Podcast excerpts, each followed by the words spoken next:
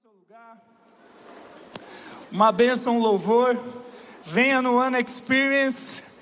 Vai ser top. Deus é bom demais. Bom, você deve estar perguntando cadê o Michel agora? Né?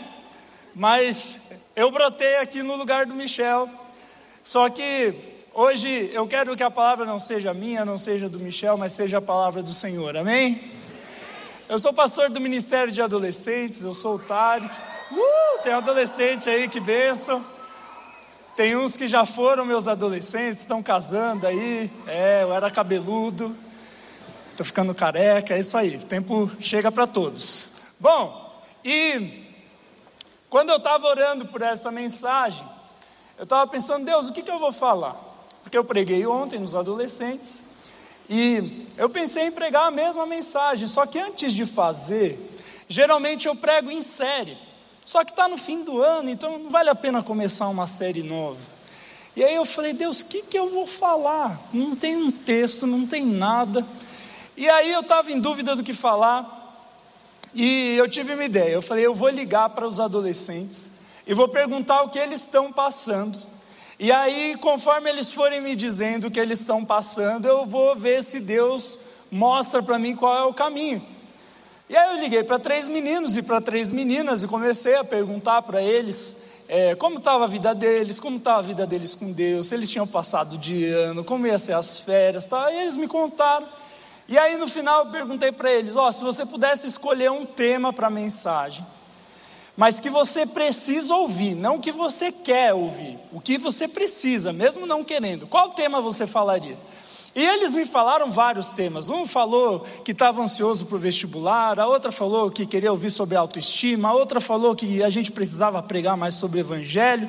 E aí um negócio que era para me ajudar só piorou as coisas. Porque cada um foi indo para um lado, e aí eu fui orar, eu falei, Deus, não deu certo essa ideia, o que, que eu prego? E aí Deus começou a falar comigo, e Ele me lembrou da pergunta que eu fiz para todos eles, e não foi algo treinado. Falei e perguntei na hora: o que você precisa ouvir e não o que você quer ouvir. E Deus falou para mim: você precisa falar algumas, algumas verdades que as pessoas não estão querendo ouvir. Aí eu falei: eita Jesus. E aí, para melhorar, Deus ainda começou a falar algumas verdades que eu não queria ouvir, mas que eu precisava. E Deus começou a tratar a minha vida e o tema da mensagem de hoje é o que eu preciso ouvir. Repete comigo que eu sou pastor de adolescentes, eu gosto de, de coral, entendeu? Eu gosto de participação. Repete assim: o que eu preciso ouvir. É importante isso porque muitas vezes a gente busca somente aquilo que a gente gosta, ainda mais no nosso tempo, onde na internet tem um algoritmo programado para recomendar para você só aquilo que você gosta de ouvir. Isso não é ruim. Você vai assistindo uma série, vai assistindo um filme, escutando uma música e vão recomendando mais coisas daquele estilo. Isso não é um problema. O problema é que nós temos levado isso para a nossa vida com Deus e para a nossa vida em sociedade. E aí, isso interrompe o meu crescimento. E aí o evangelho começa a ser distorcido. A mensagem não é pregada a mensagem que Jesus sabia que nós precisávamos ouvir, mas nós começamos a pregar o que as pessoas querem ouvir. E Deus me tocou e falou: Tarek, você precisa falar algumas coisas simples, só que têm sido canceladas nesse tempo. Por isso a gente vai estudar a palavra de Deus no livro de Mateus, capítulo 16, abre a sua Bíblia, Mateus 16, versículo 13. Nós vamos ouvir algumas coisas que nós precisamos ouvir. Eu sei que está no fim do ano, eu sei que você está cansado, eu sei que o Michel pregou sobre é, vigor para os cansados e foi uma benção. Só que a tendência da gente é buscar sempre o conforto. Só que quando eu fico no conforto, a palavra zona de conforto está na moda, eu não cresço. E hoje Deus quer te tirar da sua zona de conforto espiritual para você crescer, amém? Vamos ler Mateus 16, versículo 13, a palavra de Deus diz assim: Chegando Jesus à região de Cesareia de Felipe, perguntou aos seus discípulos: Quem os outros dizem que o filho do homem é? Eles responderam: Alguns dizem que é João Batista, outros Elias, e ainda outros Jeremias ou um dos profetas. E vocês? perguntou ele: Quem vocês dizem que eu sou? Simão Pedro respondeu: Tu és o Cristo, o Filho do Deus vivo. E aí respondeu Jesus: Feliz é você, Simão, filho de Jonas, porque isso não foi revelado a você por carne ou sangue, mas por meu Pai que está nos céus. E eu digo que você é Pedro, e sobre essa pedra edificarei a minha igreja, e as portas do Hades não poderão vencê-la. Eu darei a você as chaves do reino dos céus. O que você ligar na terra terá sido ligado nos céus, e o que você desligar na terra terá sido desligado nos céus. O que estava acontecendo aqui? Jesus ele estava querendo saber o que as pessoas estavam dizendo dele, não porque ele se importava com o que as pessoas diziam, mas ele queria saber se a missão dele estava sendo cumprida. E aí eles perguntam, ele pergunta para os discípulos: quem dizem que eu sou? E a maioria falou que as pessoas estão dizendo que você é um dos profetas antigos. Mas aí Jesus pergunta: e vocês que andam comigo todo dia, quem vocês dizem que eu sou? E aí Pedro que era o cara que gostava de responder as coisas. Você vai ler na Bíblia, ele era bem impulsivo. Jesus falou: Quem quer entrar na água e andar no mar? Pedro foi eu. Quem quer fazer tal coisa? Eu. Quem quer matar o soldado romano? Eu. Ele estava sempre empolgado, querendo fazer alguma coisa por Jesus. E aí ele dá uma boa resposta. Ele fala: Tu és o Cristo, filho do Deus vivo.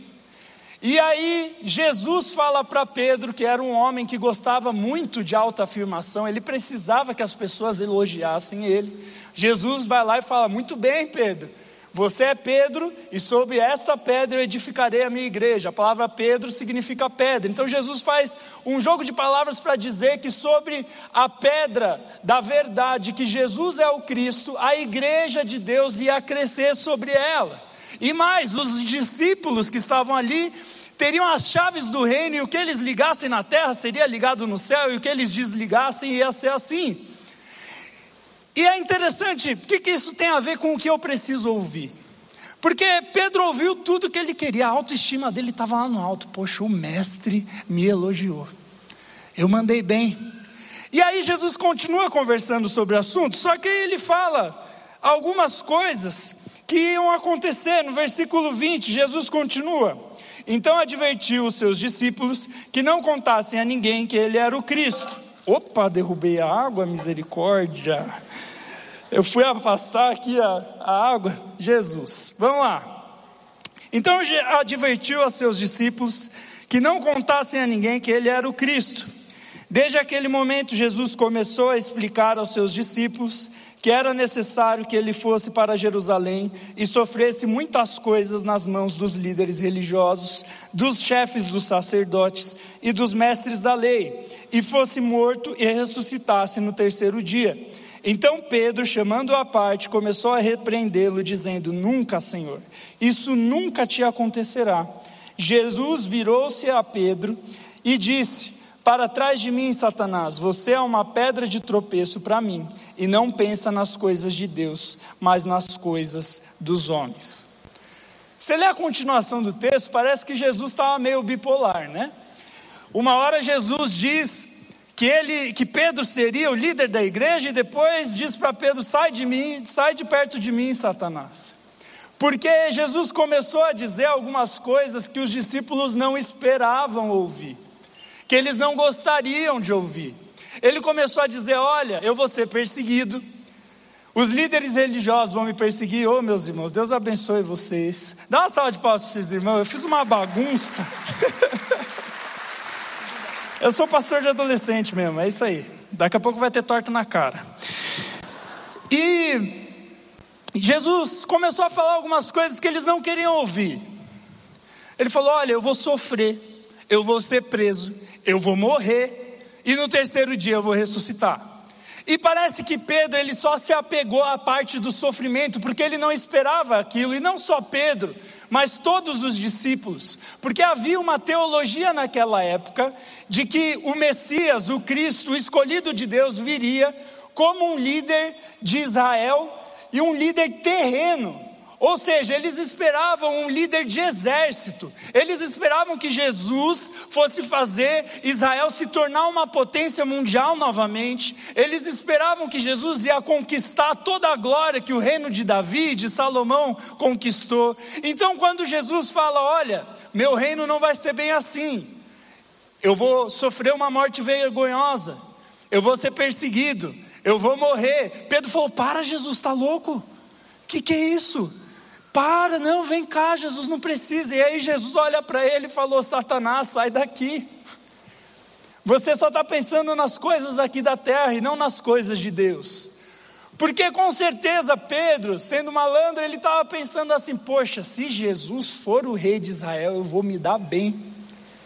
Imagina, Jesus vai dominar tudo e eu sou um dos apóstolos, e ele disse que o que eu desligar na terra vai ser desligado no céu. Ele falou que as chaves do reino vão estar na minha mão. Só que aí Jesus falou: Ei, você não entendeu, você está pensando nas coisas aqui de baixo, você está pensando com a cabeça aqui de baixo. E aí Jesus começa a falar algumas verdades que Pedro e os discípulos precisavam ouvir e que eu e você precisamos ouvir.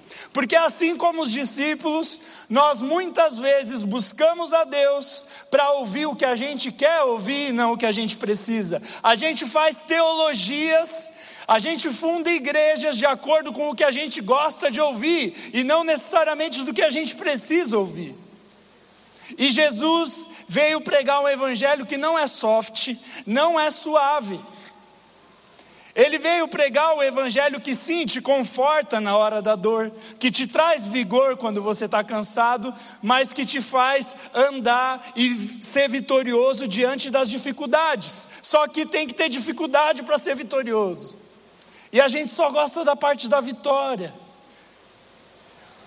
E aí Jesus ele começa a dar alguns conselhos para nós do que precisa acontecer para a gente viver o verdadeiro evangelho. E ele continua no texto dizendo assim: Perdão que eu perdi aqui. Então Jesus disse aos seus discípulos: Se alguém quiser acompanhar-me, negue-se a si mesmo, tome a sua cruz e siga-me. Pois quem quiser salvar a sua vida perderá, mas quem perder a sua vida por minha causa encontrará. Pois que adiantará ao homem ganhar o mundo inteiro e perder a sua alma? Ou o que o homem poderá dar em troca de sua alma? Pois o filho do homem virá na glória de seu Pai com os seus anjos, e então recompensará a cada um de acordo com o que tenha feito. Garanto a vocês que alguns dos que aqui se acham não experimentarão a morte antes de verem o filho do homem vindo em seu reino.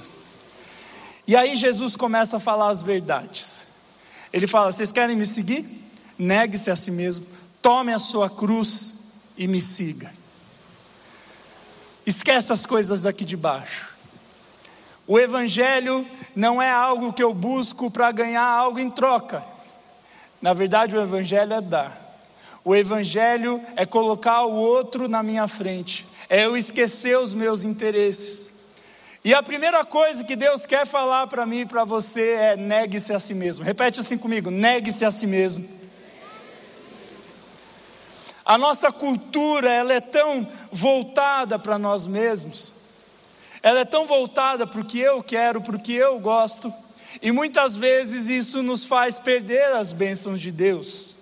Porque o evangelho é um evangelho onde eu nego a mim mesmo. Não significa que eu não tenho que, que eu não posso ter desejos. Não significa que eu posso é, ter uma igreja com poltronas bonitas na Avenida Batel. Isso não é o problema. O problema é quando eu só fico sentado na poltrona e não saio para evangelizar. E aí Jesus, ele começa a falar sobre isso com a gente, negue-se a si mesmo, esqueça os seus interesses. E a pergunta que Deus está fazendo para mim e para você hoje é quais interesses seus que você precisa abrir mão para viver os planos de Deus? A palavra de Deus diz em Jeremias 29, 11: Só eu conheço os planos que eu tenho para vocês, prosperidade e não desgraça e um futuro cheio de esperança. Ou seja, Jesus quer que a gente seja feliz, Jesus tem um plano maravilhoso, só que Jesus disse isso na época do exílio. Os israelitas estavam sofrendo. Na Bíblia, antes da glória, tem o sofrimento, tem a abnegação. E se nós queremos viver o Evangelho verdadeiramente, nós precisamos negar a nós mesmos. Mas, pastor, qual é o problema da gente buscar o conforto, da gente querer uma vida melhor? Não é esse problema, mas a gente vive muito para isso. Quer um exemplo? Uma das meninas que eu liguei, ela falou: Pastor, eu quero que você fale mais sobre autoestima. Eu preciso me aceitar mais e tal. E na hora eu lembrei de um livro que eu já li, chamado Ego Transformado. Quem já leu Ego Transformado aqui? Se você não leu e você está afim de ouvir umas verdades, compre esse livro. Porque, meu Deus, enfim. E eu lembrei na hora de uma coisa que o autor daquele livro fala sobre autoestima. Ele fala que uma das causas do problema de autoestima do nosso tempo é que a gente se coloca demais no centro da nossa vida. Não significa que toda pessoa que tenha problema de autoestima está sendo egoísta, mas muitas vezes nós temos problemas de autoestima porque nós somos egoístas. Porque eu fico preocupado com o que o outro pensa de mim, e se ele pensa mal de mim, eu fico mal. Se ele fala mal de mim, eu fico mal. Se eu não recebo o que eu mereço, eu fico mal. E aí, Começam a surgir as chateações, as mágoas, porque aí na família essas coisas começam a acontecer. Na minha casa essas coisas começam a acontecer, no meu trabalho, na minha faculdade, e quando eu vejo, a minha vida tem que girar em meu torno. Só que o Evangelho diz que Jesus é o centro da nossa vida e não nós mesmos. O Evangelho diz que Jesus é o centro do Evangelho e não você. O Evangelho diz que o centro de Jesus é o Espírito Santo e não você. E aí, as coisas começam a desordenar, porque eu me coloco no centro. E hoje Deus está te chamando para sair do centro. Para de pensar um pouco no seu nariz e você vai ver, a sua autoestima vai melhorar. A Bíblia diz: ame a Deus acima de todas as coisas e ame ao seu próximo como a si mesmo. Ou seja, Deus, o próximo e eu por último. Só que a gente faz ao contrário. Eu, os meus desejos, talvez Deus, o próximo, se ele gosta de mim, ele fica ali, se ele não gosta de mim, tomara que morra. Deus está vendo você silenciando as publicações e os stories das pessoas que você não gosta. E é aquela pessoa que você não pode deixar de seguir, porque dá BO, aí você silencia, não é? Não é assim que a gente faz? Só que a Bíblia diz que se eu quero viver os planos de Deus, eu tenho que me esquecer. E é engraçado quando eu me esqueço, eu começo a ser feliz, porque ao invés de pensar no que me faz feliz, eu penso no que faz o outro feliz. E é interessante que quando eu vejo o outro feliz, eu acabo ficando feliz também. A Bíblia diz que é mais gostoso dar do que receber. Por isso, se você está com problema de autoestima, ou se você está tendo um problema na sua casa, finanças, um problema na faculdade, eu não sei o que você está passando, você sabe mas talvez você esteja se colocando no centro da sua vida. São sempre as circunstâncias. É o presidente, é o cara que, meu chefe que não gosta de mim, é o não sei o que, é sempre o outro. Mas é interessante que eu gosto muito daquele ditado de velho, que quando você está apontando o dedo para o outro, tem quatro dedos apontados para você. Então Deus está nos trazendo hoje a memória Negue-se a si mesmo, esquece um pouquinho de você e começa a pensar mais no outro, e você vai ver a glória de Deus te visitando, e é por isso que a história é dividida antes e depois de Cristo, porque ninguém se esqueceu de tal maneira como Jesus que deu a vida por nós numa cruz. Por isso que a história é dividida antes e depois dele. Porque vem filósofo, vai filósofo, vem CEO de grande empresa, vai CEO de grande empresa, todo mundo só pensa no próprio umbigo. Agora o nosso rei, esvaziou-se esvaziou da sua glória e morreu no nosso lugar. Esse é o meu Jesus, esse é o meu evangelho. Esse tem que ser o seu evangelho. E aí Jesus ele continua, ele fala: olha, negue-se a si mesmo e tome a sua cruz. Repete comigo: tome a sua cruz. Mais alto que você não está no velório, tome sua cruz. É isso aí, muito bom. Lembra, eu sou pastor de adolescentes, não sei se eu já disse isso hoje. A Bíblia diz que nós devemos tomar a nossa cruz. E é interessante que os romanos eles eram tão sádicos na hora de executar alguém que quem era executado na cruz levava a própria cruz para morrer. E quando Jesus fala tome a sua cruz, ele está querendo dizer assim: tome as consequências de me seguir, tome as consequências de se negar. Não é fácil, Vai ser difícil. É difícil você perdoar quem não merece perdão. Só que aí Jesus fala: vocês não merecem perdão e eu vou morrer por vocês, então perdoem uns aos outros. Porque se for merecer por merecer, ninguém ia receber perdão de Deus. Ele começa a falar: olha, as consequências do Evangelho na sua vida vão te levar a um caminho difícil. A palavra de Deus diz em Mateus 7, versículo 13, versículo 14, que largo é o caminho para a perdição, mas estreito é o caminho para a salvação, e são poucas as pessoas que passam por esse caminho. O evangelho é estreito, dói. E se nós queremos chegar ao caminho da salvação, não tem outro jeito, é só pela cruz. E no nosso tempo nós temos buscado tanto conforto que a gente foge desse evangelho. A gente esquece a glória que está por vir e prefere glória agora. A gente esquece que Jesus nos prometeu o céu e a gente quer o céu na terra. Mas isso se torna um problema, porque aí eu viro uma pessoa mimada, eu não cresço, e eu começo a distorcer a verdade, e depois a sociedade fica um caos, e eu não entendo porquê, eu ponho a culpa no presidente. Olha, o pastor é bolsonarista. Meu irmão, você não está entendendo o que eu estou falando? O problema sou eu e você, cara. O problema somos eu e você. Nós precisamos mudar, nós precisamos carregar a nossa cruz, nós precisamos viver a verdade, custe o que custar, custe dinheiro custe fama, custe tudo. O Evangelho é tudo ou nada, não tem mais ou menos. Tem uma palavra da moda no nosso tempo que é equilíbrio. Não, eu quero ter uma vida equilibrada. Meu irmão, deixa eu te dizer uma coisa. Qual versículo da Bíblia fala para você buscar uma vida equilibrada? Qual versículo? Eu não lembro um. Talvez você vai achar algum em Provérbios, Eclesiastes, mas num determinado contexto. Mas a Bíblia é assim: pecou, corta fora.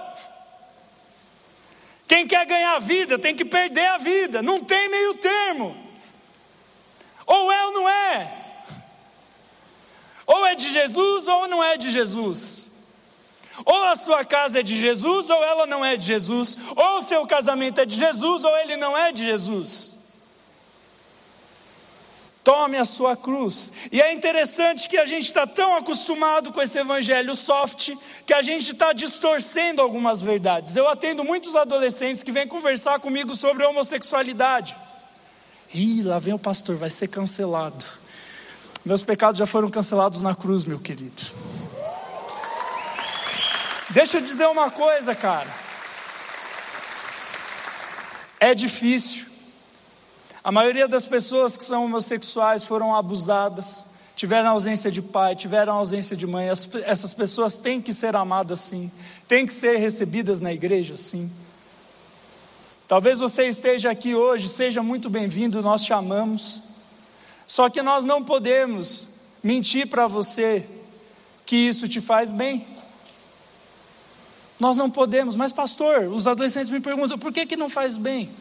Porque eu sou um menino, num corpo de menino, mas que pensa como uma menina. Mesmo se todo mundo ao meu redor me aceitar, me tratar bem, eu vou ter crise de identidade. E mais, geralmente isso veio de um abuso, de um trauma. Então, como é que a igreja vai olhar para essa pessoa que teve um machucado, ela não nasceu gay, ninguém nasce gay, foi um trauma, uma coisa difícil, e aí eu vou dizer para essa pessoa: continue assim, que vai dar tudo certo, está tudo bem. Não, não está tudo bem, você não vai ficar bem, por mais que todos ao seu redor te aceitem, você por dentro vai estar mal com a sua identidade. Porque é óbvio que o homem foi feito para a mulher, sendo crendo em Jesus ou não, a gente vê pelo corpo, é físico, é biológico, não é o natural. Só que a gente prefere criminalizar a verdade do que enfrentar a verdade. O ser humano tem tanta dificuldade de lidar com a verdade que a verdade se torna crime. Só que Jesus, ele fala que só a verdade liberta. Só a verdade liberta. Está com problema de autoestima? O mundo diz para você: aceite-se, se ame, não ligue para o que os outros falem. Meu querido, se isso resolvesse, ninguém ia ter problema com autoestima. Sabe o que resolve a autoestima? Esqueça-se. Entregue a sua vida para Jesus, viva para Jesus, viva para amar o outro, vive para amar o próximo. Se esquece um pouquinho, você vai ver, tua, tua autoestima vai lá no alto.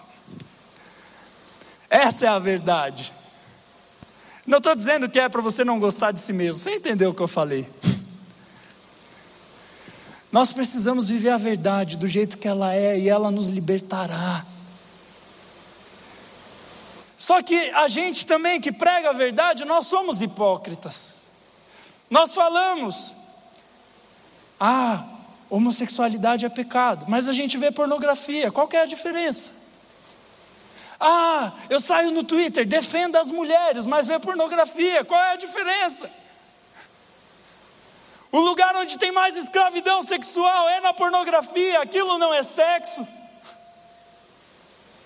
E nós vivemos uma cultura de apontar os erros dos outros, mas nós não olhamos para nós mesmos, não carregamos a nossa cruz. E Jesus está nos chamando hoje para carregar a nossa cruz por um bem maior, pela vida quando eu carrego a minha cruz junto com Jesus e creio na morte dele que me libera dos meus pecados e na ressurreição que me traz uma vida nova, isso me traz liberdade. E aí Jesus termina falando a terceira e última coisa, que é siga-me. Ele diz: negue-se a si mesmo, tome a sua cruz e siga-me. Quando ele diz siga-me, não é simplesmente andar junto com ele, mas é tomar os mesmos passos que Jesus tomou. 1 João capítulo 2, versículo 6 diz que aqueles que amam ao Senhor devem andar como ele andou. Tanto que depois que os discípulos entendem isso, Jesus pergunta: Vocês podem beber esse cálice comigo? Nós vamos fazer ceia hoje. Tem um copinho aí na sua frente. Jesus está te perguntando: você pode beber esse cálice comigo? Não é simplesmente tomar o suco e comer o pão.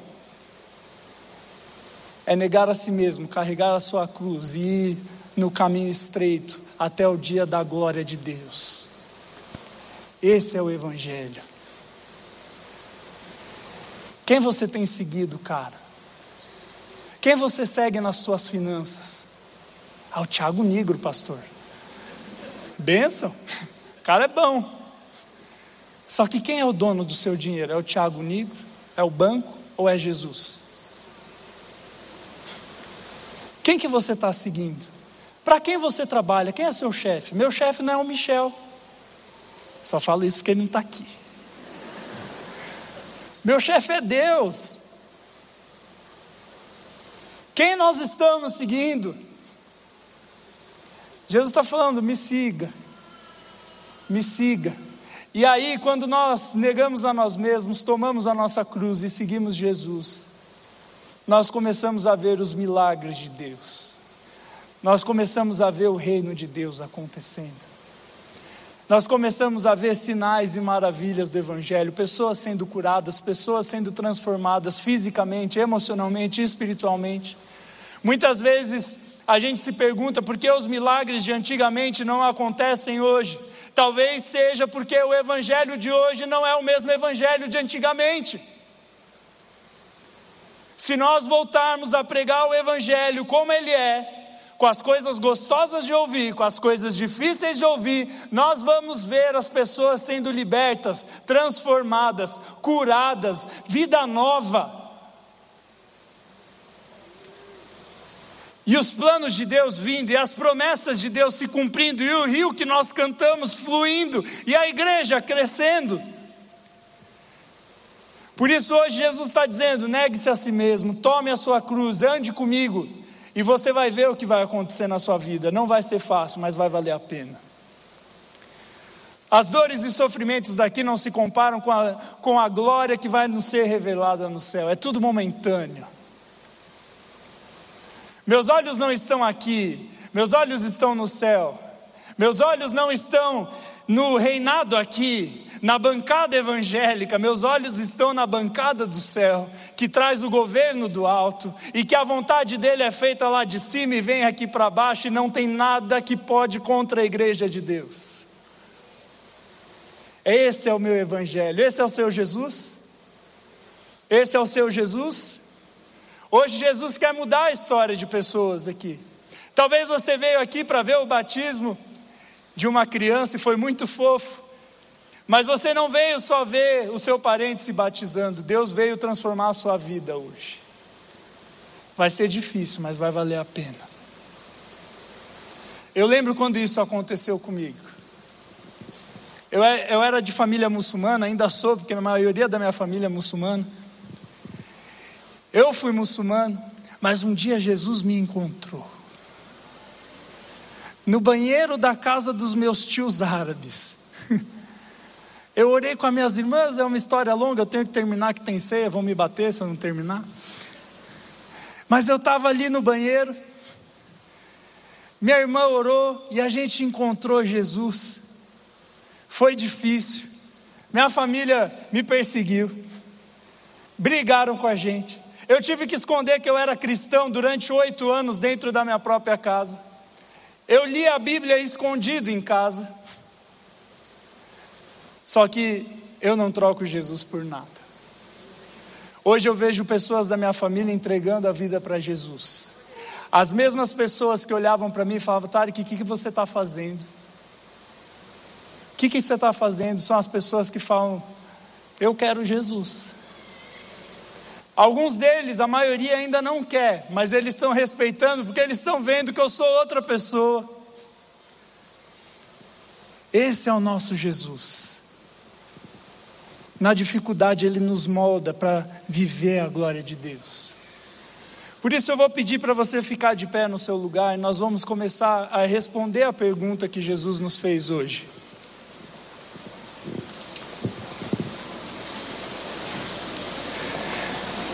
Jesus falou o que você precisava ouvir.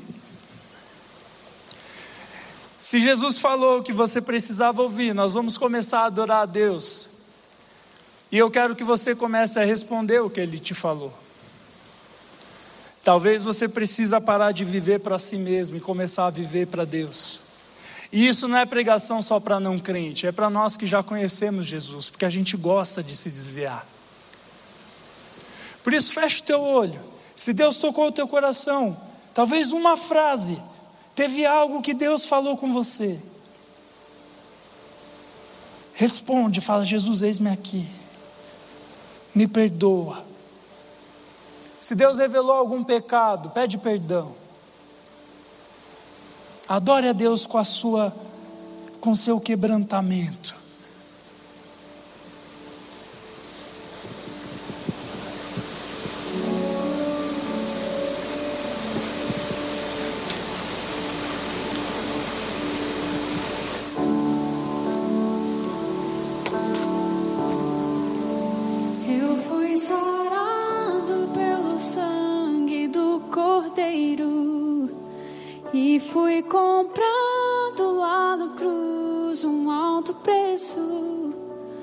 pago por mim quando se entregou. Ele me amou.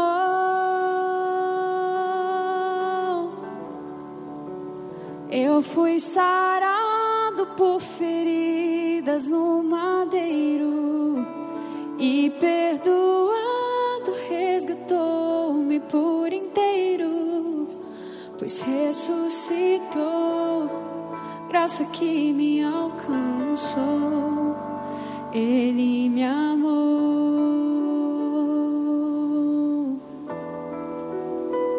Oh, na cruz do Calvário, na cruz do Calvário, o Cordeiro se entregou, não tinha pecado. as dores, as culpas, feridas da alma caíram sobre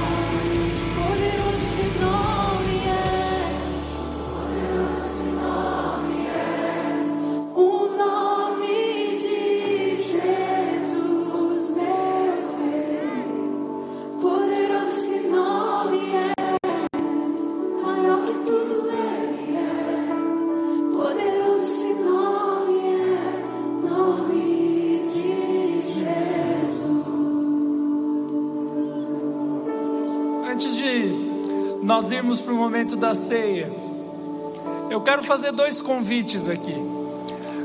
Primeiro, para você que já conhece Jesus e você viu que tem algumas coisas que Jesus quer colocar no lugar de novo, algumas prioridades que estavam erradas. Talvez o teu trabalho estava no lugar de Deus, talvez tinha uma pessoa no lugar de Deus, talvez você mesmo estava no lugar de Deus. Hoje é dia de colocar as coisas no lugar.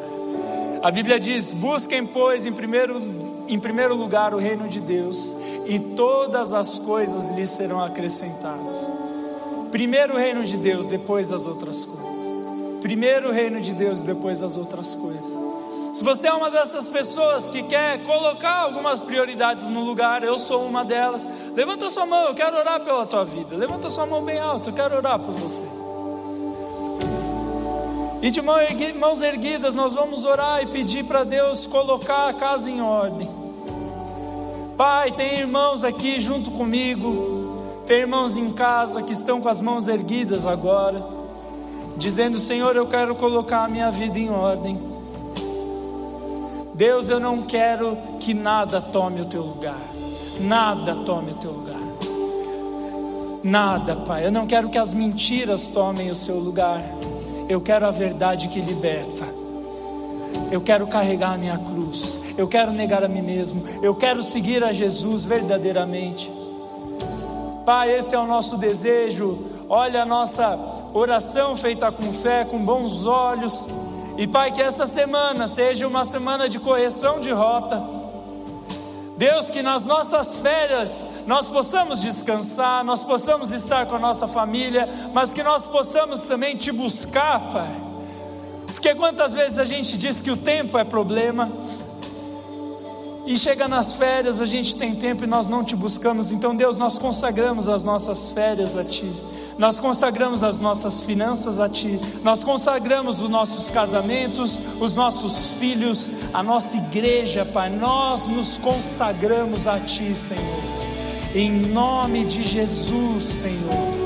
Amém e amém. E o segundo convite que eu vou fazer é para você que nunca tinha ouvido falar de Jesus dessa maneira. Eu quero te dizer algumas coisas. A Bíblia diz que nós pecamos e nos afastamos de Deus. E não é que Deus é um lacrador moral que quer fazer os homens de marionete. Mas quando Deus te diz que algo é bom é porque é bom, e quando Deus diz que algo é ruim é porque é ruim. E o que, que é o pecado? É eu olhando para Deus, falando: Deus, eu quero viver do meu jeito. E se Deus é a fonte de vida e eu viro as costas para Ele, só me sobra a morte. Mas hoje Jesus quer te tirar da morte, porque Ele morreu a morte que eu e você merecemos. A Bíblia diz que o salário desse pecado é a morte eterna. O que, que é o inferno senão o lugar onde a bondade de Deus não está? E a Bíblia diz que eu e você estávamos indo para lá mas que Jesus viu isso e sem nós merecermos, foi na cruz e disse: Eu vou sofrer a morte que você merece, para que você possa ter vida. E três dias depois, a Bíblia diz que Jesus ressuscita, ele tem uma vida nova. Eu gosto porque, se você for na alçada de todos os, os grandes, você vai chegar, vai ter o ano que nasceu e o ano que morreu. Mas quando você chega na tumba de Jesus, ela está vazia. Porque ele sempre existiu, ele é de eternidade em eternidade. Ele te viu desde o ventre da sua mãe. Ele tem os seus fios de cabelo contados, ele tem o seu nome escrito na mão dele. Jesus ama você, ele quer te dar uma vida nova. Por isso hoje, se você quer entregar a sua vida para Jesus e quer falar eu quero, eu quero Jesus, eu quero crer na Sua ressurreição. Eu quero crer na Sua morte que me limpa do pecado. Eu quero isso. Se você quer entregar a sua vida para Jesus, eu vou pedir, ergue a sua mão bem alto. Eu quero orar pela sua vida. Glória a Deus, ergue sua mão bem alto. Se você quer entregar a sua vida para Jesus hoje, se você não quer mais viver para você mesmo, se você quer ter uma vida nova, é hoje. Hoje é o dia de mudança. Não tenha vergonha. Não tenha vergonha. Se você quer entregar a sua vida para Jesus, ergue a sua mão bem alta. Eu quero orar pela sua vida. Você que ergueu a sua mão, nós vamos orar. Você vai repetir uma oração junto comigo. entregando a sua vida para Jesus. E a Bíblia diz que o Espírito Santo vai entrar dentro de você, vai te tornar uma nova criatura. Olha assim comigo, repete: Senhor Jesus, eu entrego a minha vida nas tuas mãos. Me perdoa pelos meus pecados. Eu me arrependo deles. Eu quero uma vida nova. Eu creio que a sua morte limpou o meu pecado e que a sua ressurreição me traz vida nova. Entra com o seu espírito dentro de mim, em nome de Jesus. Amém e amém. Você pode aplaudir ao Senhor. Pessoas nasceram de novo essa noite. Aleluia! Aleluia! Se você não tinha família, agora você tem família. Se você estava sozinho, agora você não está mais sozinho. O Espírito Santo de Deus habita em você. Você vai se tornar uma nova pessoa. Os caminhos que estavam destruídos serão aplanados e a glória de Deus vai resplandecer sobre a sua vida em nome de Jesus. Se você entregou a sua vida para Jesus, fala para quem te trouxe: Ó, oh, entreguei minha vida para Jesus, qual é o próximo passo? Ou entra nesse link aqui no telão, ou você está em casa, entra nesse link. Nós queremos te conhecer, nós não queremos que você ande sozinho. Nós somos irmãos agora, e Deus quer fazer algo novo na sua vida. Que Deus abençoe a vida de vocês, meus irmãos.